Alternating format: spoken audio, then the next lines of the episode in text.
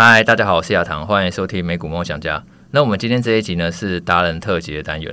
那今天呢很荣幸呢又邀请到 Min 来上节目。那 Min 呢他现在是富国投资研究员，也是一家投资公司的分析师。然后呢他现在呢跟美国金融日记创办人 Chris 呢合开了一堂线上课程，名为三十二单元掌握被动理财，打造理想生活的财务计划与决策。那这堂课程呢是希望帮助更多人去了解理财，然后达到美好人生的目标。欢迎 Min 呢来上节目。Hello，大家好，我是 Min，那就很高兴再次跟大家见面。这是我第二次上这个美股梦想家的节目了嘛？对，真的很久不见。上一次上一次是分享投资相关的内容嘛？对对对对对对。那今天刚好有这个机会再跟大家见面，这样子。对，那这一次呢，我们是想要来聊一下有关理财这个议题。那咪你可以先分享一下自己过去理财背景吗？哦，好啊，那我先讲一下我自己的背景好了。我是那个财经系出身的，那毕业之后呢，其实就一直在这个金融科技，然后投资相关的产业，就是做投资研究的这个工作。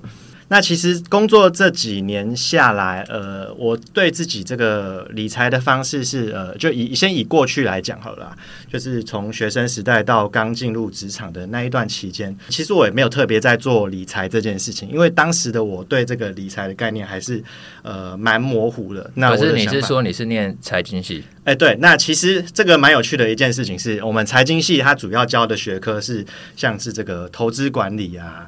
投资学啊，财报分析等等这块的，所以其实，在对这个财务决策这部分是会有一些概念，但是在个人理财这一块，就是我们在这个学科教的角度都是站在可能比较站在公司的角度说，哦，公司要做这个财务决策，你要怎么去做？那公司的这个预算要怎么做？但其实，呃，我自己觉得啊，在财经系这四年来，比较少接触到的是关于个人理财的这一块，就是呃，比较少接触到说，哎，那你这个自你自己的人，你的这个就。你自己的财务状况要怎么去规划？你自己赚了多少钱，存了多少钱？那这些钱你要怎么去设定自己人生的目标等等之类？我觉得是比较少去接触到的。那所以，呃，过去我的理财，我对于理财的想象也是说，哦，那我就拼命的赚钱，嗯、要财富自由嘛，嗯、对，赚多少是多少，然后勤俭持家嘛，就把它存下来，然后也不要去买太多的东西，那就可以存钱，存下来就可以把这些钱拿去做投资嘛，嗯、去投股票嘛，然后去复利，然后去滚钱。然后久而久之，哎，就可以财财务自由了。所以我过去以来一直对理财的概念就是，我要存钱，存得越多越好。那把这些钱再拿去做投资，然后再滚越越多的钱越好。但其实我是比较少去真正坐下来去思考，说我为什么要去做理财这件事情。就是我存这么多钱，我去投资，我去赚这么多钱的这个目的，还有这个。还有这个意义到底是什么？那这个是我过去的这个理财观念。那这是后来呃，就是我认识了这个 Chris 之后，就是我们这次呃跟我一起合作这个美经验的 Chris。那因为其实 Chris 他自己是从这个美国财经背景的这个博士毕业，然后现在回台。那我们当时就是，其实我我应该是在三年前的时候认识他的。那当时我们就是。呃，有一直跟他去交流，然后就接触到了这个个人理财这一块相关的这个内容。那其实我就觉得还蛮有趣的，因为这个个人理财他讲的概念是，呃，我的理财应该是我要先有目标，然后再去做，这样子才会有意义嘛。就是我要先知道我要的是什么，我要过的是什么样的生活。那我要过这样的生活，我需要多少钱？那我再来去做理财，而不是我就是没有目标，我就一直存钱，一直存钱，那存得越多越好。那其实这个概念对我的冲击还蛮大的，因为我在过去的这个教育体制，或者是毕业后你进职场也好嘛，其实对这个个人理财的概念接触都是比较少的，就是通常很少人会站在个人角度出发，告诉你你个人要怎么去做一些财务上的目标的规划。那所以当时接触到这个概念就还蛮受震撼的，那到后来我就实际把它用在自己的身上去试试看，那其实就觉得还蛮有，呃，蛮有效的啦，就是对自己整个人生的一个目标也还也也有更更深的了解。这样，所以等于你一开始在念大学的时候，你是等于在学好像企业的钱要怎么去运用，哎、欸，但比较少讲到说个人的钱应该怎么运用比较好。对对对，那你聊到说你跟那个美国金融日记那 Chris 他认识的过程，对，所以他以前是在学个人理财吗？呃，应该这么说好了，就是个人理财这个学科，它在这个东西，它它的全名应该是叫 Personal Finance。嗯、那它在国外，尤其是美国的很多的学校，像耶鲁等等的名校，它其实已经行之有年了，就是都是一个专门的学科，对对对，都是当成专门的学科。只是台湾的话，其实过去是比较少见，但是当然现在也有越来越多的这个大学，像台大就有一两个财经系的教授在推这个，就是在开设这个个人理财的课程。那所以现在的这个个人理财观念是有渐渐的开始在台湾也慢慢普及，但是就以整个现况来说的话，其实台湾还是比较少接触到这块。我们主要聚焦都是在站在公司的角度，你要怎么去做财务决策，嗯、或者是你个人小资族，你要怎么去做投资？对对，通常都是 focus 在投资，对，比较少买什么比较赚钱这样。对对对，我到底要买基金好，股票好，嗯、要定期定额好，还是要选股好？嗯、但是没有人会告诉你说，你的这个钱赚这些钱，你到底是为了什么样的目标？那所以其实，在跟 Chris 交流的这段过程中，那就是在呃。美国那边的这个个人理财学科，其实是给我蛮大的一个启发的，就让人觉得好像跟之前学校学的其实有蛮大的不一样。对，呃，那应该这么说，我再更白话讲，就是过去。我虽然说我在投资理财，可是我在做的都是投资。我的理，我根本就不知道理财到底是是怎么样。理财，我们一般人最粗浅的理解，可能就是反正就是尽量省钱，然后尽量存钱。对对对，对那这样听在这里。对对对对对，你如果真的要要我在当时啊，我用呃，如果真的要我们去定义理财，其实我们讲不出来。我们通常都会把投资跟理财绑在一起。对对对，对，投资理财，投资理财就是赚钱嘛，嗯、存钱赚钱，存钱赚钱嘛。对对对，但是实际上，到底什么是理财，我们是讲不出来的。嗯嗯嗯。那你觉得现在你应该可以说，那你觉得理财应该是什么东西？我觉得理财应该是帮助我达到我想要的这个理想生活的背后的财务决策。也就是说，这个理财投资没有办法达到这样的目的吗？哎、欸，投资可以，可是投应该说，我觉得呃，以这个学科来说的话，投资算是在理财里面的一部分。意思是说，我理财是我刚刚提到是说，要帮助我达到我理想生活的一个财务决策嘛。也就是说，第一步我必须先勾勒出我想要的理想生活是什么，我才会知道说我到底需要多少钱嘛。比如说，我的理想生活就是我想要有房子，我想要有家庭，我想要有小孩，我想让我的小孩出国留学，我才会知道在这样的理想生活下，我需要多少的钱。那有了这样子多少的钱，比如说我已经知道我多少钱嘛。我我需要多少钱？我发现，诶，这些钱根本以我现在的状况都根本就不够用，所以我势必要去找出其他二三个管道来去创造这样的一个金钱，然后来去指引我这样的目标。那到这样子的时候，我有两种方法嘛，一种就是我的主动收入，我靠我自己的劳力服务去赚薪水；第二种的话，其实就是刚刚我们聊到的这个投资。那透过投资，我不管是投股票也好，债券也好，ETF 也好，透过投资来创造额外的这个被动收入，然后来帮我达到我刚刚一开始提到的财务目标。所以我个人会觉得，投资其实是呃理财里面的一部分。所以大家会说投资理财，投资理财，但我觉得顺序可能要把它。颠倒变成理财，然后投资。理财有了目标，有了财务决策，透过投资来帮我达成我理财的目标。那达成理财目标之后，我就会有更多更多的目标。比如说，我现在已经达成我现阶段的目标了，我买到房子了。那我下一个阶段可能说，哦，那我想要换成豪宅，或者是我想要变地产大亨，在每个国家都有资产。那么我就有下一个阶段的理财目标。那依照下一个阶段的理财目标再去做投资，那这样子会有一个正向的一个一个。循环，所以你刚刚提到说理财应该是先规划好一个你人生的目标嘛，对，然后接着呢，就是假设例如确定好买一栋房子，可能假设需要呃五千万好了，对，然后再想说这五千万可能一方面我透过了呃自己的劳力或服务就多工作，然后副业等等来赚钱，对，然后另外一方面透过投资来赚钱，对，对，那再来呢？诶、欸。就是赚到了这个钱之后，那这个东西会变成你实现你目标的一个部分嘛？对对，那或者说再来之后，这些钱应该要怎么运用？是不是其实也是很重要一点？哦，对，那这些钱的运用，所以我其实会觉得说，呃，赚钱或者是投资来到的钱，这些钱你一定要有运用的目标，你才会好好。应该我想，如果例如说，假设我今年已经设下一个目标，我就是想要买五千万的房子，嗯，那可能我好不容易拼命存到收入，例如。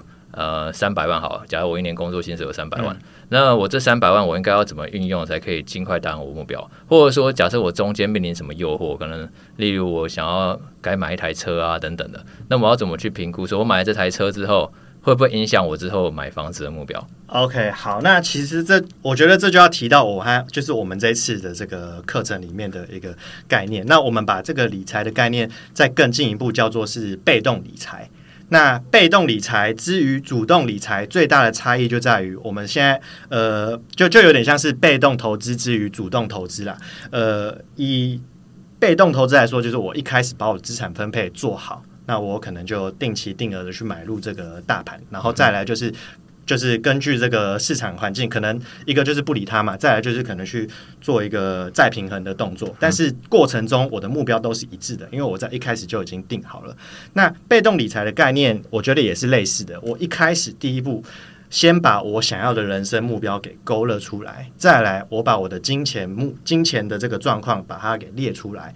那第三步呢，就是根据这个金钱状况，根诶根据我的目标啦，然后看我的金钱状况不够的话，再去做额外的这个呃这个创造这样子的一个金钱。嗯、那现在这笔金钱，比如说刚刚你提到的买房子嘛，那我们有了这笔钱，这笔钱了。但是假如说我在买房子存钱的过程，比如说我买房子要五千万，那我现在一年三百万，对，我存到了第十年了，有三千万的。对，现在突然有一件事情，就是诶我我突然想要。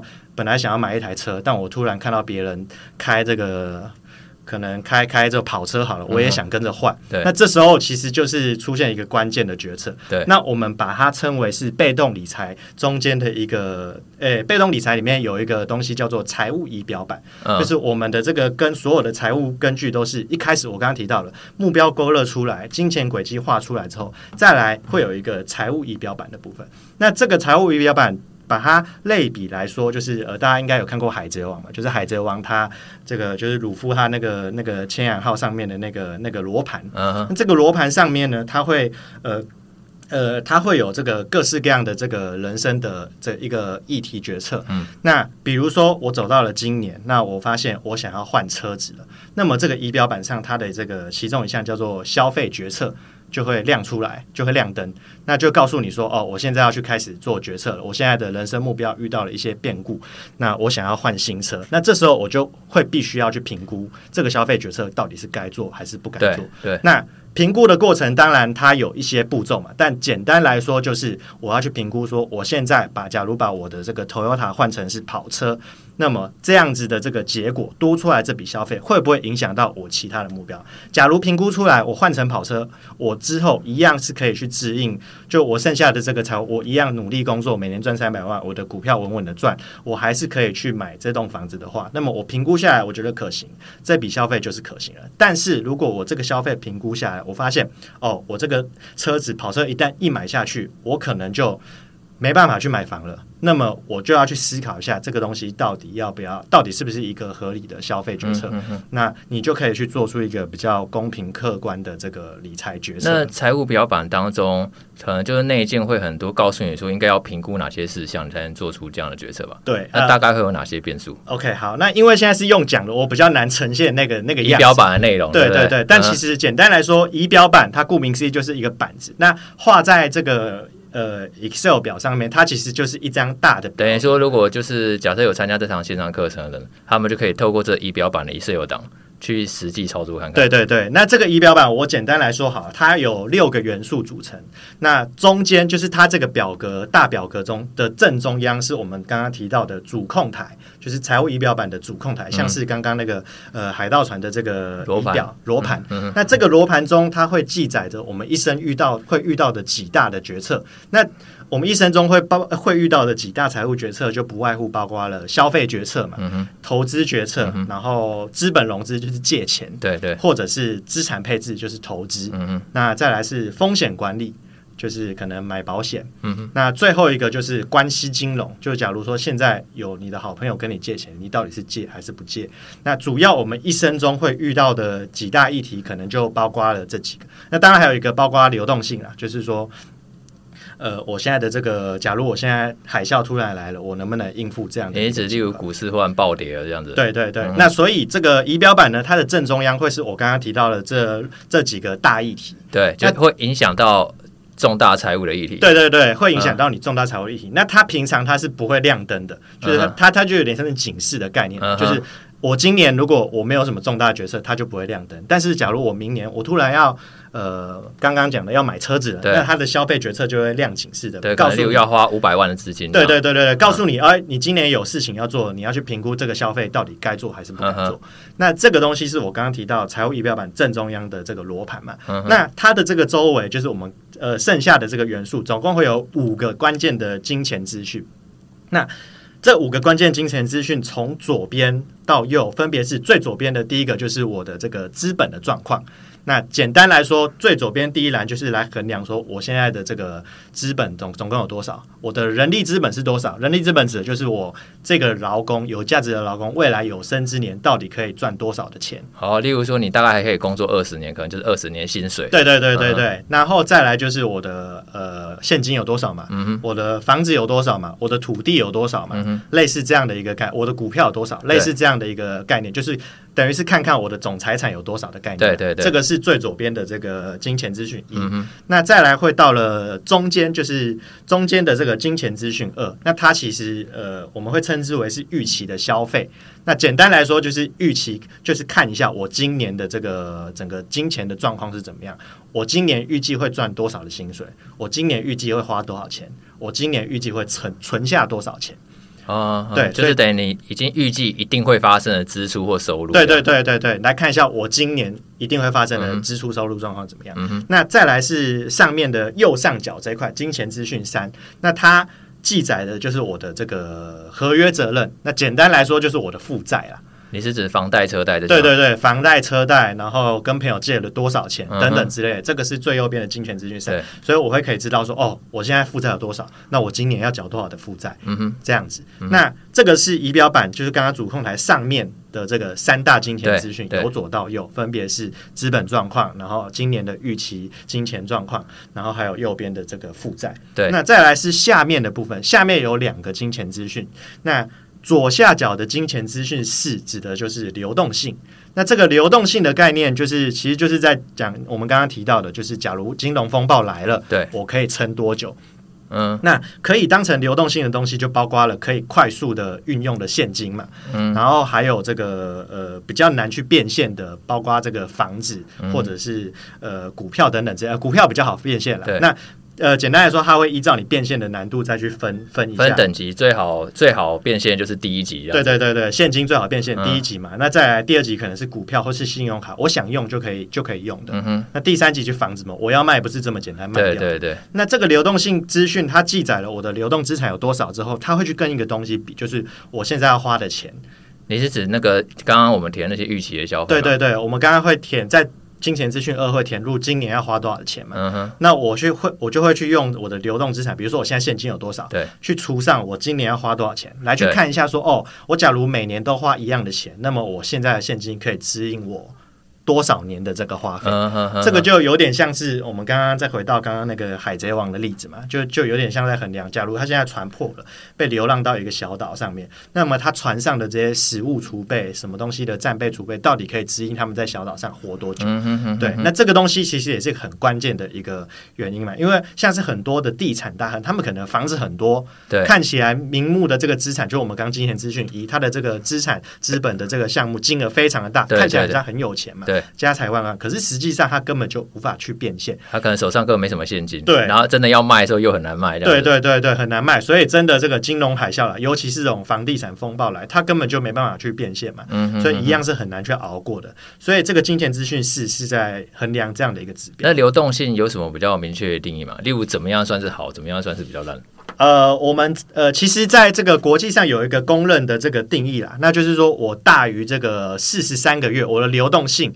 的这个覆盖的月数，覆盖的月数，简单来说，就我刚刚提到，把这个我的现金，呃，看你的流动性分析，然后除以预期的支出，对对对对，然后看它能撑几个月嘛。Uh huh. 那假如你这样除下来，你可以撑超过四十三个月，基本上就是三三到四年左右的这个时间，就是你会说它的流动性非常。对，三到四年你完全没有收入的情况下，你可以撑三到四年。对对对对对，这样就算是很 OK 的流动性。对，那之所以会这样的原因是因为，呃，我们以过去的这个百年的大萧条，像一九二九年的这个大萧条来说，它大概就是持续了三到四年左右的状况。对，历史最可怕的空头大概就是四年。对对对对，那最这个是最高最高标，如果你高于是三个月，那真的是很赞。可是其实历史大空头就是百年难得一见嘛。嗯哼。那所以我们也不一定要要求自己一定要到那个阶段，但是最低的阶段至少要有三个月以上。那这个三个月以上，如果低于三个月，我们就会说哦，那你流动性肯定是很可怕的。一旦有什么变故，你连三个月都撑不过。Uh huh, uh huh. 那之所以会是三个月，是因为我们就拿最近一次案例，这个二零二零年的这个 COVID-19 嘛。Oh. 它大概二零二零年爆发之后，然后政府大放水，其实大概三到四个月左右，就整个经济就呃，就因为整个大补助下来，就就开始回来了嘛，就没有没有去像过去一样整个崩掉。嗯、那所以以这个来衡量标准，就是你至少流动性储备要大于三个月以上。嗯、简单来说，就是我假如船被开到被流到到流到这种荒岛上，我至少要活三个月的这种概念了。嗯对，那刚刚说到那个财务标板周围是五个，那刚刚讲到第四个，那第五个呢？对，那第五个的话就是最右边，其实第五个相对简单，就是我在预期未来五年的这个收支状况，因为我刚刚跟第二个有什么差别？哦，第二个的话是我只看今年，我今年已经发生了，我就是赚这样子，然后花这样子，但是我们刚刚其实金钱资讯一到四都比较像是在看我现在的状况。嗯可是我现在状况，我还是要看一下我未来五年会会怎么样子。所以最后一个资讯其实就是简单记载我未来五年的收入怎么样，支出怎么样，我大概未来五年每年可以存多少的钱。那五年过后，我大概可以累积存存多少钱这样子。所以最最右下就等于是我帮我看一下我这个未来五年的状况是怎么样子的。那借此我就完成整个财务仪表板的这个流程嘛，对，所以再再简单白话说一次，就是中间一个主控台搭配上这个右上三个金钱资讯，还有右还有这个下面的这个两个金钱资讯，组成一个表。嗯、那被动理财我们在做的事情就是，我们一开始就把这个表给填好。所以我在年初的时候，我就知道我今年资资资本状况是怎样，收支状况怎么样，流动性怎么样，嗯、填好。就不用去理它了。那再来就是说，呃，假如我今年走到年终，我突然哎想要买跑车了，对，或者买个五百万的车，对对对，五百、嗯、万的车，那我就打开我的这个仪表板的 Excel，、嗯、那它的这个消费决策就会就会亮灯嘛，就会跟你说，哦，你这边有事情要做了，你赶快去做一下。那么我就会进到这个消费决策的决策流程，那我就要去决策说，哎，我现在。我本来这个消费没有说要买车嘛，哎，可能说有要说买有有要买车，但是是买 Toyota，可能只要没有买到那么贵。对对对对对，那这个现在多出来这个可能五十万到六十万，到底买下去会不会造成，比如说让我的流动性本来从五个月很稳健，突然掉到现在一两个月很危险，又或者是会影响到我其他的这个消费或者是财务的这个状况，所以我去评估。假如评估完发现哦，我好像可以做这个消费决策，那么我就做下去。做完之后就会去更新一下这个。仪表板嘛，那仪表板更新完，你这个消费决策的红灯就按掉了，uh. 你就解决了这个这个挑战，你就可以继续的去过你的这个人生，然后不用再去打开，所以才会比较把它称为被动理财概念。Uh. 对，我每次只要有问题的时候，我就打开这个仪表板，对对对对，然后可能把我想要做的决策给输进这个仪表板，对，然后就会自动帮你评估好，哎，那个。做好，例如你买这五百万的车之后，你的流动性会变成什么样子？对对，对，然后你的负债状况会变成什么样子？对，他会帮你给量好，然后就比较知道说这对你最后的财务到底会造成什么样的影响。对对对对对，简、uh. 呃简单来说就是先苦后甘啊！我在年初我就先把这都弄完了，再来我就都不用理它。Uh. 就像被动投资，我一开始把我的 ETF 标的都选好，uh. 我把它的这个平衡比例配好，再来我就不用理它，我只要去做再平衡。Uh. 被动理财一样，我把我。一开始的这个人生规划给弄好，再来就是填好表，等它发生事情去把它改掉，然后解决它就好了。嗯哼，对对对，类似这样的感觉。那其实这个线上课程，那一个之前你们好像有先在现场试上过嘛？对对。那这样当时学员的回馈怎么样？当时学员的的回馈哦，呃，我先讲一下我们那时候线上课程的这个大概的快速的流程。啊，其实我们就是把我们课程最精华的。这就这套被动理财最精华的几个东西分享给大家。嗯、那它里面其实分成三个关键的东西，一个就是我刚刚提到的财务仪表板。但是在做财务仪表板之前呢，还有两个关键的这个表。那一张是我的这个美好生活的表。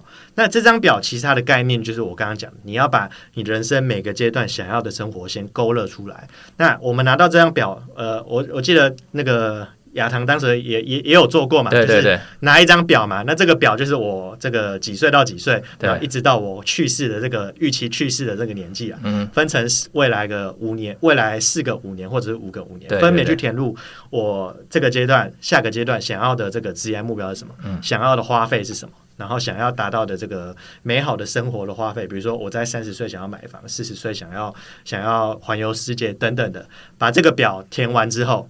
那这个表就就完成了嘛，完成我一生的勾勒。那当然，这个后续还可以改啊。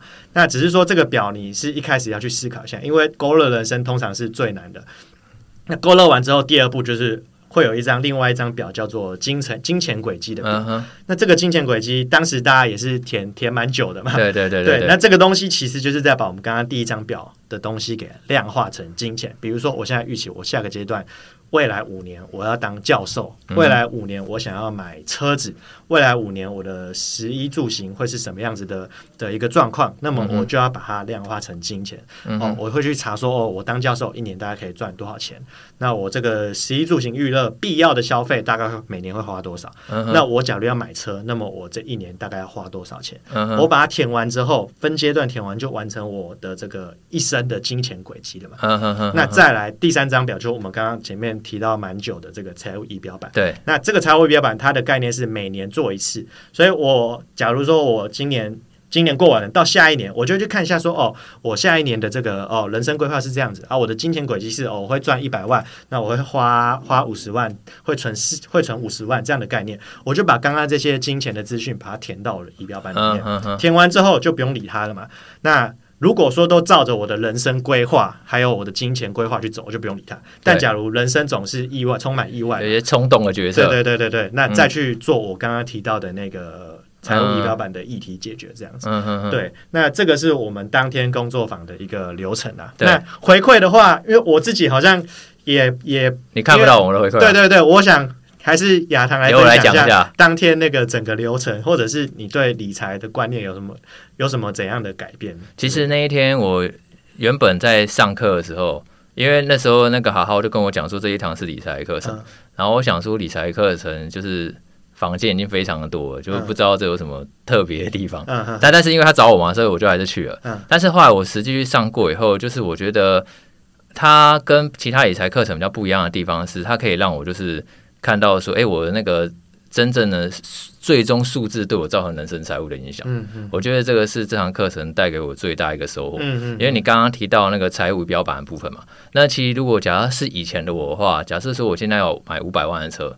那我想法可能就很单纯，哎、欸，我现在手上有三千万，那我买个五百万的车好像不会怎么样，就就买下去就好了。可是呢，如果说你有这个仪表板之后呢，你可能会思考的层面就会更深一点。你买了这五百万之后，你的车贷势必会增加嘛，然后你每一个月预期要还的车贷金额会增加，然后之后呢，你还会再进一步思考说，哎、欸，那你未来几年有没有什么，就是你还有一个。想要更大一个目标，例如说你可能要买第二栋房子，然后或者说呢，你有可能就是呃还有其他的那个流动性。假设说你现在手上流动性可能比较紧，然后刚好遇到股市或股债的话，搞不好多背了这个五百万的车贷，你搞不好就嘎不过去了。就我觉得你评估的面向呢会更为完整。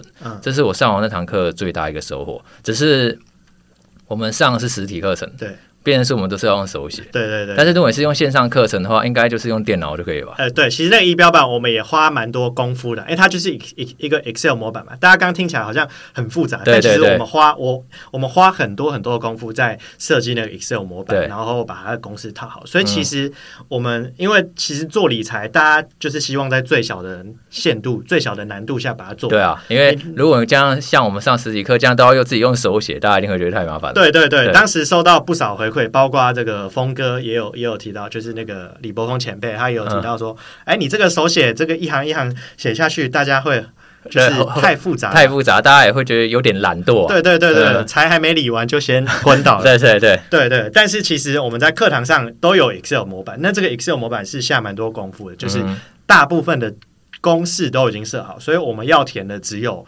我会赚多少钱，嗯、我会花多少钱，嗯，我的财产我就盘点一下，我这个证券户打开一下，看我股票现在市值多少，把它填进去，嗯、我存款有多少填进去。嗯、其实其他大部分的资料都是已经有模板套好。嗯、那我呃，我刚刚提到的这个决消费呃，这个财务决策主控台，我刚刚不是提到好几个决策，包括消费、投资、资产配置，他们每个的决策流程都不太一样，嗯，但是。在 Excel 的公式也都已经设好，所以我们基本上就是照着那个 SOP 走。嗯、就是你们那时候课程有拿到那个五个锦囊妙计，对对对对对对对，类似那样。它模板其实都已经好了，嗯、那我就是把它给填进去，这样子，这样就会达到真正被动理财目标。对对对，我们就不用一天到晚好像都在写这些东西这样子。对对对对，我们以这个消费决策，哎，我们以这个资产。资产决策、资本融资、买房子决策来说，好，它的决策流程会是我第一步要先去盘点我现在租房子的租金是多少。那第二步，我会把这个租金给它，把它。呃，化成是呃，然后看一下现在的这个房贷利率是多少，把它化成是哦，那我现在以现在这个租金水水准，我能缴的房贷利率就是现在的租金水准，再去回推说哦，那我总共可以借多少的房贷，买多少钱的房子，然后再去做这样的一个评估，所以它的流程大概会会是这样的一个几步，那这几步其实就已经也都有模板了，那这个模板套下去，其实我们到时候假如真的要去做资本决策，就是我去看一下我现在租金一个月缴一万还是两万，那这。一万还是两万？以现在房贷利率，可能我随便讲，可能两趴或三趴好了。